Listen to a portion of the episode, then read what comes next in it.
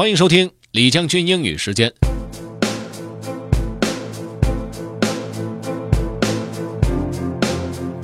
今天为大家送上的内容是一篇关于自己内部对话的文章。怎么个内部对话法呢？光是听到今天文章的标题，你就应该能明白了。OK，let's get started. Have fun. The running conversation in your head. What a close study of inner speech reveals about why humans talk to themselves by Julie Beck. Language is the hallmark of humanity. It allows us to form deep relationships in complex societies. But we also use it when we are all alone. It shapes even our silent relationships with ourselves. In his book, The Voices Within, Charles Fernyhough gives a historical overview of inner speech, the more scientific term for talking to yourself in your head.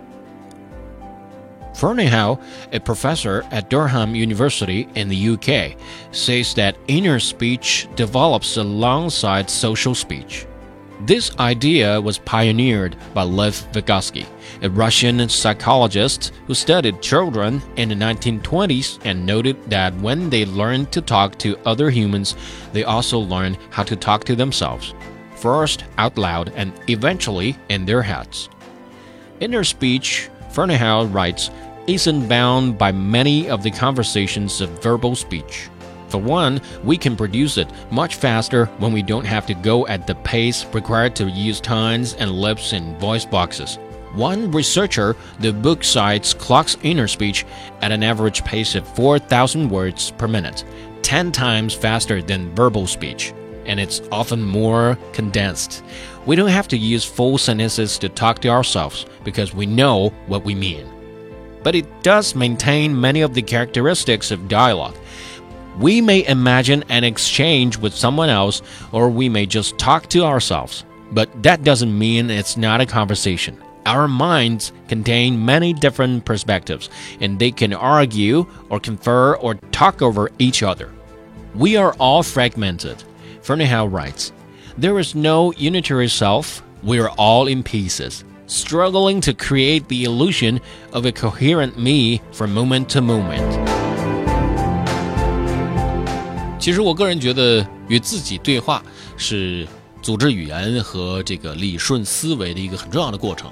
对于我们主持人来说的话，这样的一个过程啊，在我们的工作当中会经常的应用到。当然，这种 inner speech 它所呈现出来的现实意义，肯定不仅仅是我所说的这个方面，还有其他更多。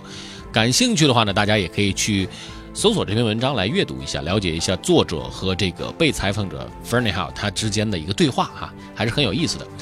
如果你想回听本期节目内容呢，也可以添加重庆之声的微信公众号“重庆之声”，点击品牌就可以找到李将军英语时间了。另外呢，也可以在喜马拉雅 FM 上搜索“李将军”就可以找到我了。